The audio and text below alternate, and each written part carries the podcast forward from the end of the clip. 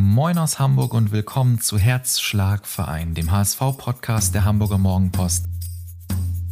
Ich bin Robin und bei mir treffen sich bekannte HSV-Fans aller Art, die Lust haben, über ihren Herzschlagverein zu sprechen, nämlich den Hamburger SV. Bonjour, wie Julian Pollersbeck sagen würde, aber wir halten uns natürlich an ein kräftiges Moin und herzlich willkommen zu Folge 15 von Herzschlagverein. Und ich habe direkt zu Beginn eine gute und eine schlechte Nachricht für Sie. Das ist unsere vorletzte Folge vor der Sommerpause, also sozusagen unser vorletzter Spieltag der aktuellen Saison. Sie können jetzt selbst entscheiden, ob das die gute oder die schlechte Nachricht war. Aber vielleicht fällt Ihnen die Entscheidung leichter, wenn ich Ihnen sage, dass es uns noch einmal gelungen ist, sehr, sehr tolle Gäste zu uns einzuladen. Und einer von Ihnen ist heute schon hier. Seine Stimme hat seit unzähligen Jahren Tradition bei Live-Übertragungen der Bundesliga, egal ob DSF, Premiere oder jetzt bei Sky. Und Emotionen gibt es bei ihm nicht nur beim Torschrei in der Konferenz, sondern auch beim HSV. Und es ist wirklich toll, dass du dir heute die Zeit nimmst. Herzlich willkommen, Michael Born. Ja, moin. Ich sage auch moin. Moin, moin. Sehr gut. Du machst ja kein Geheimnis daraus, dass du Sympathien für den HSV hast oder hattest, das werden wir gleich erfahren. Ist das als Sky-Kommentator eigentlich unproblematisch? Natürlich nicht. Also da gab es in den Jahren immer mal wieder äh, Probleme. Also grundsätzlich ist es natürlich so, wenn ich ins Stadion gehe und den HSV kommentiere, dann mache ich das ja beruflich und dann bin ich nicht als Fan unterwegs. Das kann natürlich der ein oder andere nicht ganz nachvollziehen und will es vielleicht auch nicht nachvollziehen, gerade wenn er Fan der gegnerischen Mannschaft ist. Also keine Ahnung, es gab jahrelang immer wieder Theater mit Werder. Fans, als das gerade damals so aufkam mit Foren. Mhm. Das gab es die ganzen Jahre immer mal wieder. Äh, dann gab es auch Jahre, wo ich überhaupt nicht den HSV kommentiert habe. Und dieses Jahr ist auch so ein Jahr. Wenn ich das recht zurückerinnere, habe ich in dieser Spielzeit nicht ein Spiel vom HSV übertragen und bin dementsprechend auch gar nicht so tief in diesem Jahr drin, weil ich durch die letzten beiden vergeblichen Versuche gedacht habe, ich halte mich dieses Jahr mal weitestgehend raus, auch emotional und hoffe, dass es diesmal vielleicht irgendwie klappt. Also sind deine HSV-Sympathien im Jahr 2021 so ein bisschen zurückgegangen? Ja, was heißt zurückgegangen? Es ist ein schleichender Prozess. Also ich war mit ganz heißen Herzen dabei als Jugendlicher in jedem Heimspiel ab 13.30 Uhr im Stadion, also am Tor gerüttelt, um reinzukommen.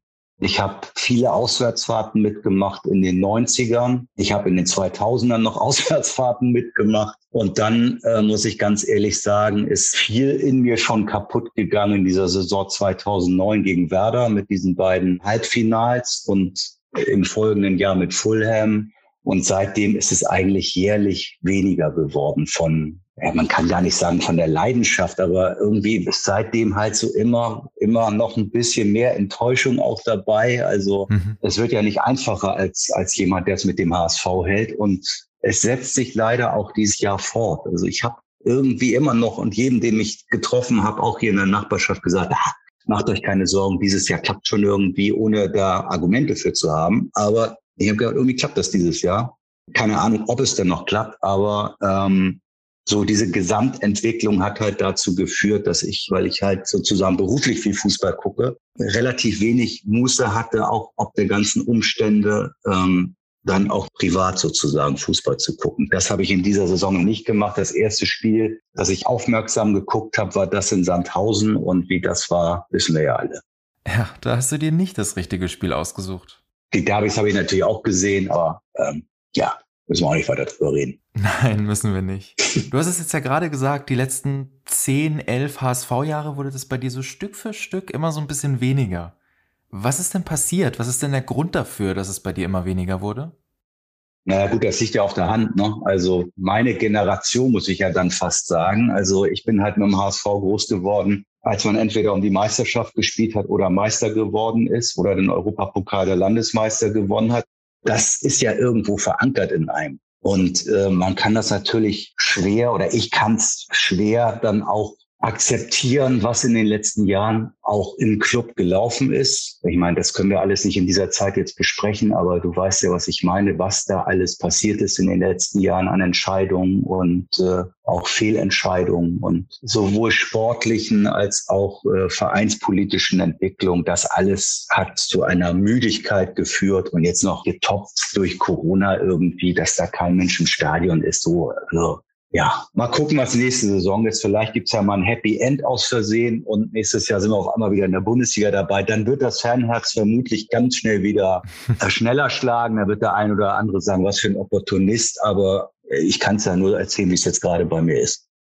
Wenn du so eine Prognose für die letzten Spieltage der Saison abgeben müsstest, wer landet denn auf den Plätzen 1, 2 und 3? Wer schafft es, wer schafft es nicht?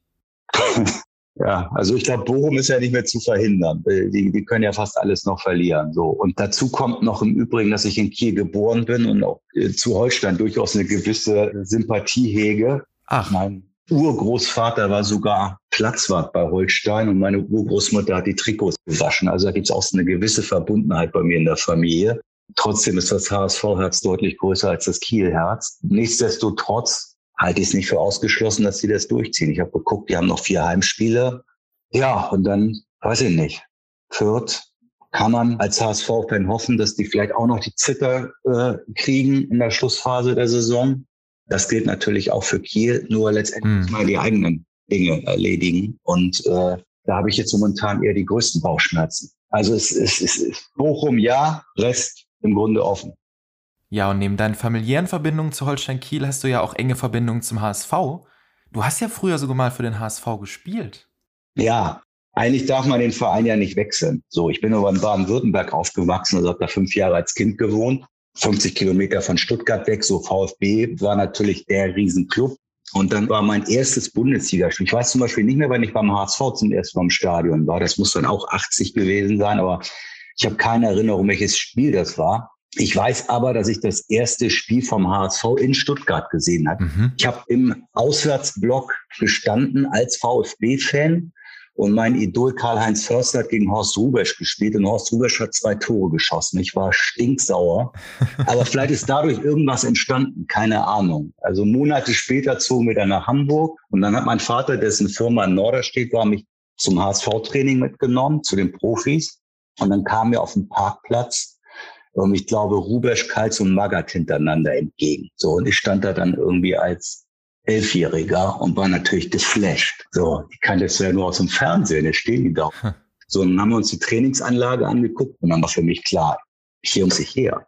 So. Und das hat dann auch geklappt. Und ähm, das war nun relativ weite Anreise zum Training. Also ich bin in, in Wandsbek aufgewachsen und musste dann irgendwie mit der S-Bahn und mit der U-Bahn und mit dem Bus bis Ochsenzoll gurken, zweimal die Woche. Das war schon weit, aber es hat sich gelohnt, weil, wie gesagt, in der Zeit flog der HSV ja durch die Liga und durch Europa. Und ähm, ja, dann habe ich da halt 80 angefangen in der D-Jugend und ja, das Coole war halt, dass wir irgendwelche Turniere gespielt haben im Ausland und überall eingeladen waren und äh, du halt immer da auf Rasen trainiert hast und konntest vorher bei den Profis zugucken. Also es war, es war ein Traum. Es war einfach ein Traum, hm. der dann aber relativ schnell zu Ende war nach ein paar Jahren, weil ich körperlich dann irgendwann nicht mehr mithalten konnte in meiner Mannschaft. Aber muss ich im Nachhinein auch sagen, nicht den Biss hatte. Also da war es relativ schnell bei mir dann vorbei. Äh, Bank hatte ich keinen Bock drauf und äh, da habe ich mich dann relativ schnell zurückgezogen. Irgendwann in der B-Jugend bin ich dann gegangen. Ähm, aber diese Jahre werde ich nicht vergessen. Also da gibt's eine Menge Erinnerungen. Ja, und wenn wir schon bei deiner Kindheit und Jugend sind, wollen wir daran direkt anknüpfen und zwar mit einer Vermutung. Und sowas verpacken wir in der Regel unter dem Decknamen unserer Rubrik Stimmt das? Vom Transfermarkt kennt man es und inzwischen auch von Herzschlagvereinen. Es gibt Gerüchte. Und bei uns sind das immer genau drei über unseren heutigen Gast, die wir natürlich auch heute wieder gefunden haben. Bin gespannt. Und das erste passt nämlich gerade sehr gut und wenn das stimmt, musst du das auf jeden Fall erklären.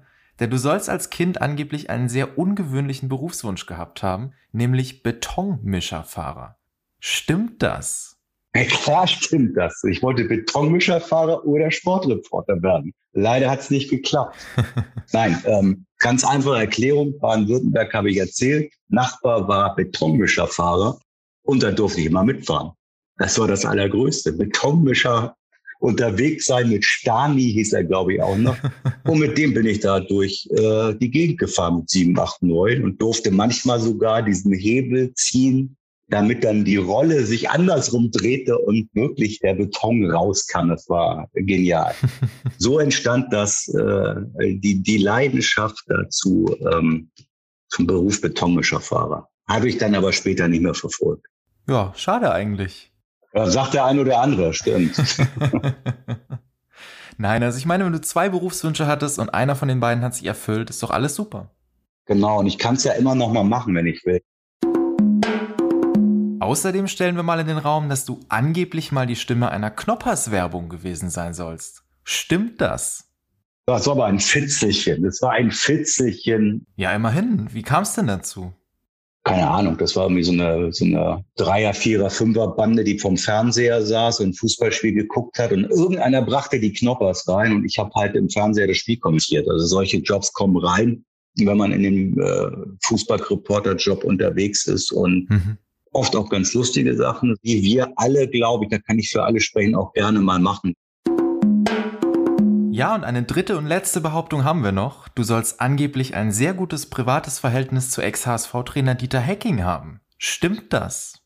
Oh, puh, das ist aber jetzt schon abgekühlt, muss ich sagen. Ich weiß gar nicht, wann wir zuletzt gesprochen haben. Also ich hatte immer ein gutes Verhältnis zu ihm. Ich kenne ihn lange, seit er in Aachen war und dann über seine ganze Station hatten wir einen guten Draht. Und als er es dann versucht hat mit dem HSV, hatten wir auch einen guten Draht. Und ähm, auch mit ihm, ähnlich mit äh, mit Felix Magath, ähnlich mit Armin Fee, habe ich mich auch immer wieder gerieben in all den Jahren, weil ich dann immer nicht so konform äh, Dinge auch kommentiert und beurteilt habe, wie Sie es gern gesehen haben. Das war bei ihm auch das ein oder andere Mal so, aber unterm Strich ähm, ist es zumindest so, wenn jetzt was wäre, könnte ich mich darauf verlassen, sozusagen, dass ich ihn anrufen kann. Und ich glaube, andersrum ist es genauso. Und das ist ja eigentlich ähm, auch mit das Wichtigste. Ich würde jetzt nicht so weit gehen, dass ich, dass ich sagen würde, wir sind befreundet, aber ist auf jeden Fall jemand, den ich, äh, den ich anrufen würde, auch wenn ich jemanden um Rat fragen würde. Und äh, ich weiß andersrum auch, dass er jemand ist, auf den ich mich verlassen könnte. Du hast jetzt gerade mit Felix Magath und Armin Fee zwei weitere ehemalige HSV-Trainer erwähnt. Ist das tatsächlich so, dass du durch deine Tätigkeit grundsätzlich so eine gewisse Nähe zu Trainern und Verantwortlichen aufbaust? Naja, das weißt du, das ist ja auch so eine gefährliche Sache. Man darf natürlich eigentlich nicht zu nah ran. Wenn man einen Club begleitet, ist das noch schwerer. Bei Magath war es halt so, da, da haben wir halt schon sehr eng viel zu tun gehabt. Und er hat es im Grunde nur gekracht, weil er halt am Anfang wirklich ja schon recht extrem unterwegs war. Ich wiederum ein paar Leute aus der Mannschaft äh, kannte. Da hat sich schon so eine Hassliebe entwickelt irgendwie mit Magath. Ähm, bei Fee war es anders. Armin kannte ich vorher, den habe ich zufällig mal im Urlaub kennengelernt und mit dem war ich wirklich befreundet. Da war es dann eher problematisch, als der HSV-Trainer geworden ist. Weil da sind wir dann wirklich auch aneinander gerasselt, weil genau das dann passiert. Du sagst irgendwas, was ihm nicht schmeckt.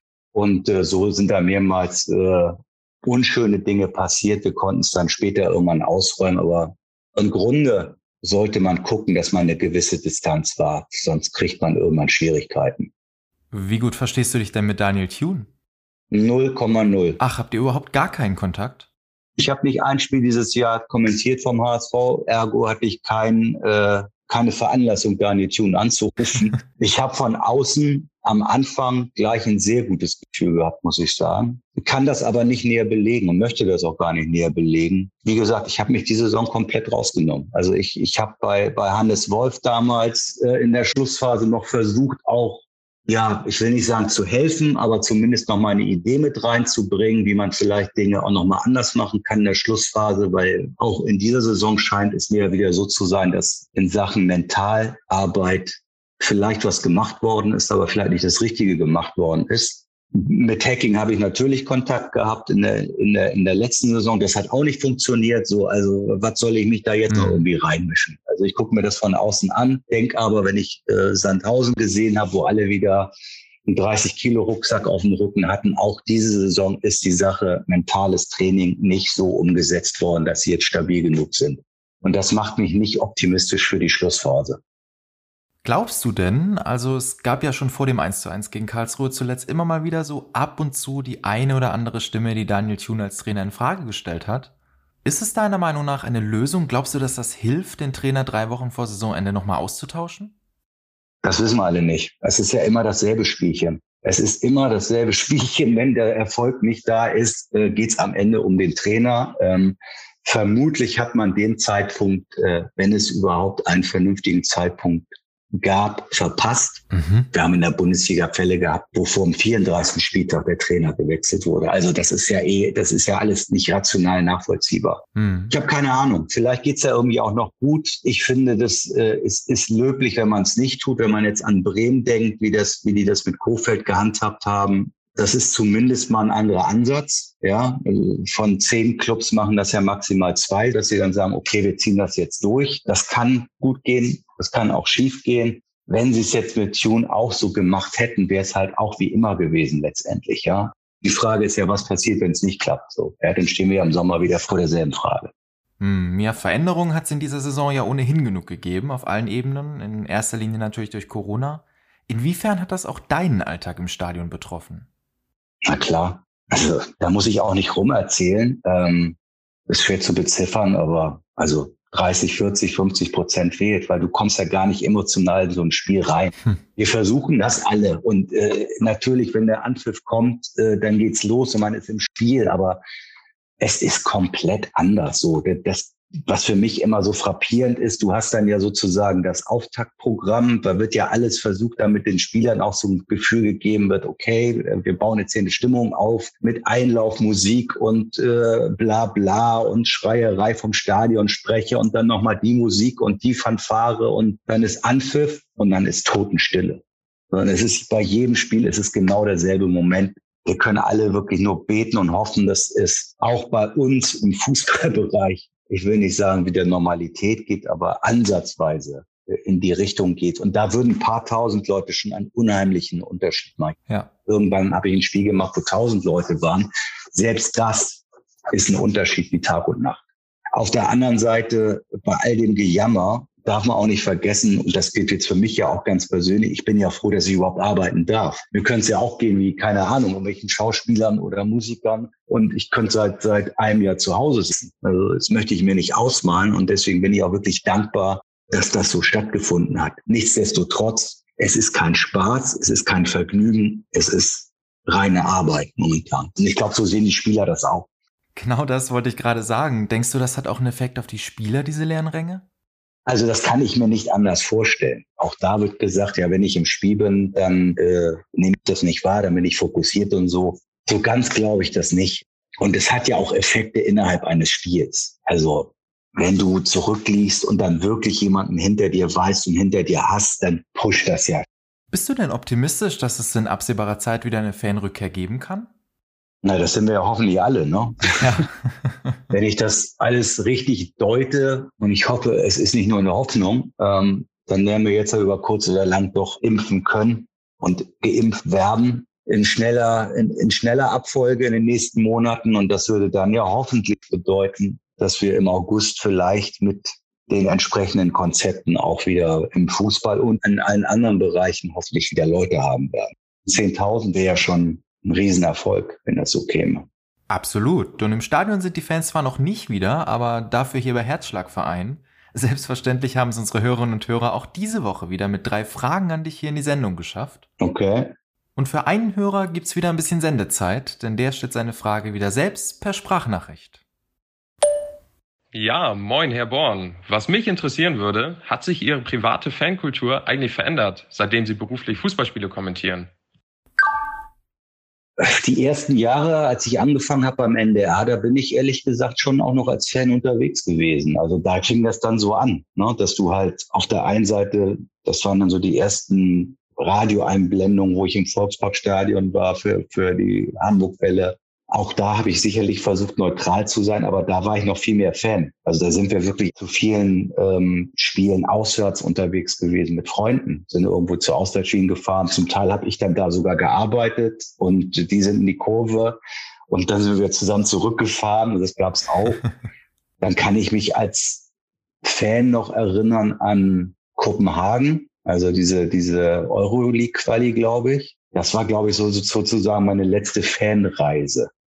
Und seitdem auch angesichts der Tatsache, wie die sportliche Entwicklung ist, gab es nicht mehr ganz so viele Highlights. Durch diese ganze Entwicklung seit 2009 ist es dann auch weniger geworden. Dann kommen natürlich private Entwicklungen dazu mit Familie, mit Kind, mit anderen Dingen, die, die äh, sich entwickeln. Natürlich werde ich immer als erstes gucken, wie hat der HSV gespielt, ist doch völlig klar. Aber ich entnehme dem so ein bisschen, dass du dadurch, dass du dich beruflich sehr, sehr viel mit Fußball beschäftigst, das im privaten Bereich so ein bisschen runtergefahren hast. Ist doch klar. Also ich meine, es gibt absolut Wahnsinnige in meinem Job, die dann auch äh, äh, privat sich noch alles reinziehen, aber irgendwann ist bei mir ist die Festplatte voll. Also ich meine, man muss ja auch noch ein bisschen was anderes machen. Ne? Also ich kann ja nicht jetzt auf wir steigen mir hier aufs Dach zu Hause. Ich dann nur sage, ja, alles gut. Äh, ja, ich habe Sonntag sogar frei, aber 13.30 da muss ich erstmal hier und da versuche ich es natürlich trotzdem. Und wenn wir unterwegs sind, gucke ich natürlich aufs Handy. Und jetzt am Ende der Saison sieht die Sache natürlich wieder anders aus aber nicht mehr jedes Spiel. Ein zweiter Hörer würde gerne wissen, was war so dein größtes Spiel, das du im Fernsehen live kommentieren durftest? Puh, größtes Spiel. Das ist schwer. Also ganz ehrlich, ähm, da war das ein oder andere in der Champions League dabei, was groß ist, ohne dass ich jetzt sagen könnte, das war äh, das und das Spiel in dem und dem Viertelfinal oder so. Also für mich sind die Derbys ganz groß gewesen auch wenn es keinen guten Ausgang hatte aus unserer Sicht, wenn ich an äh, Asamoah denke. Das, also würde ich fast sagen, ich würde, ich kann jetzt kein Spiel rausgreifen, aber ich würde fast sagen, so, so die Derbys, die Zeit, wo sie nochmal im, im Europacup waren, ein Doppelkommentar mit Erik Meyer, ich glaube gegen Eindhoven. Also das waren für mich schon so, schon so die Highlights, was mir als erstes in den Kopf kommt. Alles HSV-Spiele, ne? ja, was ein Wunder, ne? Und halt noch andere Zeiten. Das ist in der Tat so. Du hast jetzt gerade die Derbys angesprochen, das Derby 2011. Bist du da in dem Moment so, dass du dich innerlich zurückhalten musst, was deine Emotionen angeht, oder bist du einfach in einem komplett anderen Modus am Mikrofon? Ich weiß ganz genau, wie das war. Da musste ich am nächsten Tag, glaube ich, ähm, für Sky nach Lissabon. Also es war eine stressige Situation und ich weiß genau, ähm, das Spiel war vorbei Abpfiff, ich nehme den Kopfhörer ab und brech sozusagen als Fan zusammen. Ja, also, aber bis zu diesem Moment, wo ich den Kopfhörer abgenommen habe, null. Also das wird auch, was du am Anfang als Entree gefragt hast, so mhm. beurteilt so Situationen dann anders, Elfmeter für den HSV oder gegen HSV. Ich versuche das so zu beurteilen, wie ich das als Reporter sozusagen wahrnehme, wie ich es gelernt habe. Da liege ich bestimmt auch nicht immer richtig, weil wir immer alle Fehler machen. Ähm, aber niemals würde ich das als Fan in dem Moment machen. Das, das geht doch nicht, ist doch klar. Aber wenn die Chose vorbei ist, kommt der Fan natürlich raus und denkt, was war jetzt das gerade eben hier? Ja, und äh, eine dritte und letzte Hörerin wünscht sich eine Antwort auf folgende Frage. Musst du als Sky-Kommentator eigentlich sehr viel Kritik einstecken? Sehr gute Frage, ja. Also in Corona-Zeiten ist das irgendwie explodiert. Ich weiß nicht warum. Wirklich? Ja, ich denke mal, ähm, weil halt viele Leute einfach frustriert zu Hause sitzen. Ne? Man darf sich das nicht reinziehen, so einfach ist es. Ich habe einmal den Fehler gemacht, mir vieles reinzuziehen. Also die Leute gehen dann halt auch zum Teil auf private Seiten, Insta, Facebook. Also ich habe da ein Spiel gemacht im Pokal von Schalke gegen Ulm, glaube ich. Ulm war als Viertligist auf Schalke und Schalke hat sich gegen Viertligisten reingestellt und mit Würgen, mit Hängen und Würgen gewonnen. Kann ich jetzt nicht sagen, hurra, also grandios, wie Schalke hier gespielt hat, sondern habe einfach das gesagt, was passiert ist, vielleicht mit der ein oder anderen Suffisanz, Schärfe, Tendenz äh, zur Ironie. So mache ich das nun mal. Das mag nicht jeder, das ist mir auch klar. Aber was das zur Folge hatte, war absurd. Es ging bis äh, Gewaltandrohung und so. Es war, es war lächerlich. Unglaublich. Ich meine, das, das zieht sich ja nun mal durch die ganze, äh, durch die ganze Gesellschaft. Ähm, wer sowas macht, den darfst du einfach nicht ernst nehmen und du darfst das nicht an dich ranlassen. Das sagt äh, jeder und trotzdem, wenn man sich dann wirklich damit beschäftigt und das liest, dann macht das was mit. Ja, na klar. Das kann mir auch keiner erzählen. Da gibt es vielleicht von 100 einen, der so auch gebrüht ist, dass er sagt, das interessiert mich alles nicht. Da gibt es vielleicht noch den zweiten, der sagt, oh, das ist doch geil, wenn es irgendwie um mich geht und so, mach doch mich hat das schon getroffen irgendwie und gerade in der Vehemenz irgendwie, ja. Also wenn mal einer was schreibt, ja, Kritik sowieso, dann muss man halt einfach dann auch mal was zur Kenntnis nehmen, oh ja, scheiße, da habe ich Mist gebaut, das habe ich falsch gesehen, das war nicht okay, was auch immer. Nur, was man halt nicht vergessen darf, und das macht der ein oder andere, äh, ich sitze da halt live. Ja, es passiert halt in dem Moment. Ich muss das in dem Moment beurteilen und was ich dann sag, sage ich dann gerade. Also ich habe halt nicht die Möglichkeit, mir das anzugucken und am nächsten Tag mich hinzusetzen und das zu schreiben darüber. Das ist schon ein kleiner Unterschied, ohne dass ich mich darüber beschweren will. Nochmal, äh, wenn jemand Kritik hat, berechtigt ist gerne bepöbeln, beschimpfen, beleidigen, bedrohen. Bitte nicht und wenn, so gut es geht, nicht zur Kenntnis nehmen. Ja, aber um das auch nochmal ganz deutlich zu sagen, liebe Hörerinnen und Hörer, Kritik okay, Beleidigungen und Gewaltandrohungen so ein Unsinn, das geht echt gar nicht. Tja, so, so ist es aber leider mittlerweile. Ähm, aber es gibt ja auch Bestrebungen, dass das äh, möglicherweise schärfer verfolgt wird und das könnte helfen. Ja, liebe Hörerinnen und Hörer, wir freuen uns sehr über Feedback. Schreiben Sie uns gerne, bewerten Sie uns gerne. Aber wenn Sie vorhaben, uns zu drohen, dann verzichten wir herzlich gerne auf Sie. Viel sachliche Kritik gab es zuletzt ja auch am Fußball selbst. Ich meine, du kennst ja die Themen auch, die die Fans bewegen. Anstoßzeiten, Montagsspiele und sowas. Auch wenn du natürlich ja fürs Fernsehen arbeitest, aber kannst du den Ärger vieler Fans da auch in gewisser Weise verstehen, was manche Entwicklungen angeht? Ich bin ja als Fan quasi auch betroffen und natürlich finde ich Samstag, was war das? Ich kann mich immer noch nicht dran gewöhnen. Samstag 13 Uhr das ist natürlich keine Fußballzeit, das ist doch klar. Und Sonntag 13.30 ist auch keine Fußballzeit. Mhm. Persönlich hatte ich mit dem Montag für die zweite Liga nicht so ein großes Problem. Jetzt aus Fan-Auswärtssicht hätte ich vielleicht auch gesagt, seid ihr eigentlich bescheuert? Ich fahre doch jetzt nicht am Montagabend nach Regensburg oder so. Aber ich finde, der Termin war für die zweite Liga jetzt schon eingeführt, so, ja. Dass sie den jetzt weggenommen haben und das jetzt noch zusätzlich auf den Samstag mit draufpacken, ja. Jetzt mal abgesehen davon, ob die zweite Liga von Mannschaften her äh, vielleicht besser ist als die erste in der nächsten Saison, äh, von einigen Topclubs mal abgesehen. Aber das ist aus meiner Sicht in der nächsten Saison der absolute Overkill. Also wenn man sich das mal überlegt, du kannst dann Samstag anfangen in der zweiten Liga, dann Bundesliga-Konferenz, dann Bundesliga-Topspiel und dann zweite Liga-Topspiel. Also da muss ich sagen, da fehlt mir das Verständnis. Wer, wer soll sich das reinziehen und wo ist jetzt der äh, Benefit für die zweite Liga ganz konkret? Da haben sie halt gekuscht auf der falschen mhm. Position, mhm. finde ich. Die Frage ist halt wieder mal, was ist, äh, was ist die Konsequenz und was, was wäre die Alternative? Also wie soll es gehen? Ja? ja, Klartext von Michael Born. Und einer, der auch immer Klartext spricht, wenn es um solche Themen geht, ist Ewald Lienen. Und ausgerechnet ihr beide habt ja zusammen auch einen Podcast, der 16er, in dem er seit inzwischen zwei Jahren, ja, Klartext spricht über den Fußball. Wie kam denn die Kombination HSV-Fan Born und St. Pauli-Legende Lienen zustande? wir haben uns auch schon vor 100 Jahren gezopft. Ich glaube, meinen ersten Draht zu Ewald, oder Draht ist gut, meinen ersten Kontakt hatte ich als Trainer in Köln. Und damals, mache ich heute auch noch, aber auch nicht mehr mit jedem, habe ich mit ihm Vorgespräch geführt am Abend vom Spiel. Und der hat jede Frage negiert, jede Frage. Es war völlig egal, was man gefragt hat. Es wurde alles platt gemacht. und was erlauben Sie sich? Und alles war absurdes Gespräch. Und da habe ich nur gedacht, was ist das für ein Idiot, ey? Im Nachhinein hat er es mir dann erklärt, da stand er halt auch massiv unter Druck und äh, das Ende war irgendwie schon absehbar. Und dann sind wir uns halt immer mal wieder begegnet im Laufe der Jahre und dann war er ja irgendwann bei Sky Experte. Und also ich hatte eigentlich gar keine Ambition, sowas zu machen. Ein Freund von mir lag mir in den Ohren die ganze Zeit, der jetzt auch bei uns Producer sozusagen ist, Flo Kaiser. Ich habe mal gedacht, hör doch auf Podcast, was soll das irgendwie? Da sind irgendwelche Leute, die vier Stunden über einen Bundesligaspieltag reden. Was soll der Schwachsinn so? Und irgendwann hatte ich dann die Idee, okay, was könnte man vielleicht doch machen und wie könnte man das machen? Und damals war Ewald ja noch technischer Direktor, jetzt ist er ja nur noch Außenminister bei St. Pauli. So, und dann habe ich gedacht, ja, warum nicht?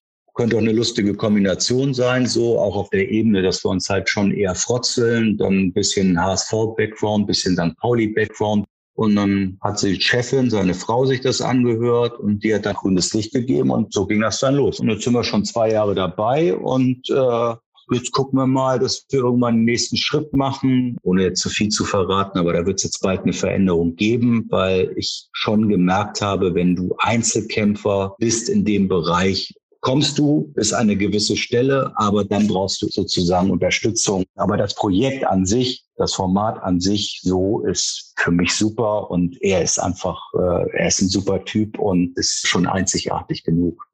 Fantastisch, da freuen wir uns auf die Neuerungen. Aber wenn wir über einen Podcast mit Klartext sprechen, lass uns auch hier nochmal abschließend Klartext sprechen. deine Prognose, wenn du dich festlegen musst. Wo spielt der HSV in der Saison 2021-22? Und sag jetzt nicht im Volksparkstadion. die Frage habe ich die letzten Jahre so oft beantwortet und äh, habe immer Hoffnung mit verbunden. Ich werde dieses Mal keine Hoffnung mit verbinden, sondern ich sage einfach, der HSV spielt nächstes Jahr in der Bundesliga, in der ersten. In der ersten sind wir mal gespannt. Das äh, reiht sich in die vorherigen Prognosen ein unserer Gäste. Wir werden hier so ein bisschen zu Herzschlagverein, dem HSV-Podcast für Optimisten. Das gefällt mir. Ich bin kein Optimist mehr jetzt. Ich sage jetzt einfach mal was ohne Optimismus. Ich sage jetzt einfach mal, warum auch immer, sie spielen nächstes Jahr Bundesliga wieder. Es soll so sein. Es soll so sein. Und es soll auch so sein, dass jeder immer mit einem Lächeln aus Herzschlagverein rausgeht. Und das versuchen wir mit unserer Abschlussrubrik, eingeleitet durch unsere 80er Jahre Musik. Hier ist Bundesliga oder. Und für dich habe ich heute Bundesliga oder Background-Stimme mitgebracht. Background-Stimme? Okay, da habe ich gar keinen Plan. Ich hoffe, ich kenne die Bundesligaspieler. Ja, also ich glaube, du gehst gerade so ein bisschen vom Falschen aus. Musiker hatten wir genug hier bei Herzschlagverein, also wir suchen keine Background-Sänger. Wie immer gibt es für dich trotzdem drei Namen und du sollst einfach nur raten, sprechen wir hier gerade von einem ehemaligen HSV-Profi oder heute von einem Sportmoderator beim TV-Sender Sky. Ach gut, ja, das, das muss ich schaffen. Da gibt's keine zwei Meinungen. Das wird nicht schwer. Jeder, der das bisher gesagt hat, hat's am Ende bereut. Aber mal sehen. Wollen wir starten? Na, mach mal. Sehr gut. Dann habe ich Holger Ballwanz für dich. Naja, also komm, da muss mir ja schon ein bisschen mehr einfallen lassen. Soll ich dir jetzt die Einsätze sagen oder wie? Nein, also Holger Ballwand habe ich natürlich gesehen im Volksparkstadion. War nicht so viele, glaube ich, aber ein paar Spiele hat er gemacht. Ja, er hat 41 Bundesligaspiele für den HSV gemacht. Ja, ja. Und ich sehe schon, das war keine Herausforderung für dich. Dann hoffe ich mal, dass mir das mit dem nächsten Namen mehr gelingt. Woran denkst du, wenn du Nils Bar hörst? Nils Bar Fokuhila. Vorne kurz, hinten lang. Schwarze Haare, hatte eine sehr schöne Autogrammkarte, ähm, hatte, glaube ich, relativ schlimmen Spitznamen, den ich jetzt nicht verraten werde, war Torwart beim Hamburger Sportverein. Tja, ich weiß nicht, was ich dazu noch sagen soll. Das war von Anfang bis Ende alles richtig. Und das hat dich wieder überhaupt nicht vor irgendwelche Probleme gestellt. Mal sehen, ob ich dich vielleicht mit dem letzten Namen zumindest so ein bisschen ins Wanken bringen kann. Und das ist Albert Staud. Albert Staud? Albert Staud. Also Albert Staud war mal Präsident beim VfB Stuttgart, aber der hieß nicht Albert. Also mit Sky hat er nichts zu tun. Dann kann es eigentlich nur ein Spieler in den 60ern gewesen sein. Du sagst HSV-Spieler in den 60ern. Ja. Dann muss ich dir leider sagen, dass das nicht richtig ist. Er ja, oh ja, doch. ja, ja, ja, ja, natürlich. Einmal kurz zur Aufklärung. ist seit März 2021 neu bei Sky Sport News. Klar. Wenn ich das Gesicht gesehen hätte, 100 Prozent. Das ist doch das Schöne an Bundesliga. Oder liebe Grüße an Albert Staud. Sorry. Und vielleicht hört er es nicht oder es hört niemand, der ihn kennt. Er wird dir das verzeihen, denke ich. Passiert. Scheiße. Ja, und das war's dann auch leider schon wieder mit Herzschlagverein für heute, mit Albert, äh, Michael Born. mir bleiben noch zwei Dinge. Einerseits möchte ich dir ganz herzlich danken, dass du heute hier bei mir warst. Mir hat das wieder sehr viel Spaß gemacht. Absolut ja. Vor allen Dingen Albert Staud hat mir viel Spaß gemacht. Absolut. Der wird auch Spaß haben, wenn er das hört. Ja. Und die zweite Sache, die ich abschließend noch sagen möchte, nächste Woche erscheint die letzte Folge von Herzschlagverein für diese Saison, sozusagen für die erste Staffel. Wir gehen danach in eine kleine Sommerpause. Das äh, finde ich ehrlicherweise auch angemessen, denn schließlich gibt's uns schon 53 Mal so lange wie die Super League. Aber vor allem möchte ich Ihnen nahelegen, schalten Sie unbedingt ein. Wir haben uns zum Staffelfinale nochmal was ganz, ganz Besonderes überlegt, mit dem Sie nicht rechnen werden. Sie haben also allen Grund dazu, sich schon jetzt darauf zu freuen. Ich freue mich riesig auf unsere letzte Folge vor der Sommerpause. Nächsten Sonntag um 18 Uhr. Wir hören uns dann. Bis dahin. Das war's für heute mit Herzschlagverein. Wenn Sie Spaß hatten und Ihnen die heutige Folge gefallen hat, lassen Sie es uns wissen und abonnieren Sie unseren Podcast. Eine neue Folge gibt's dann nächsten Sonntag um 18 Uhr. Tschüss und bis dahin.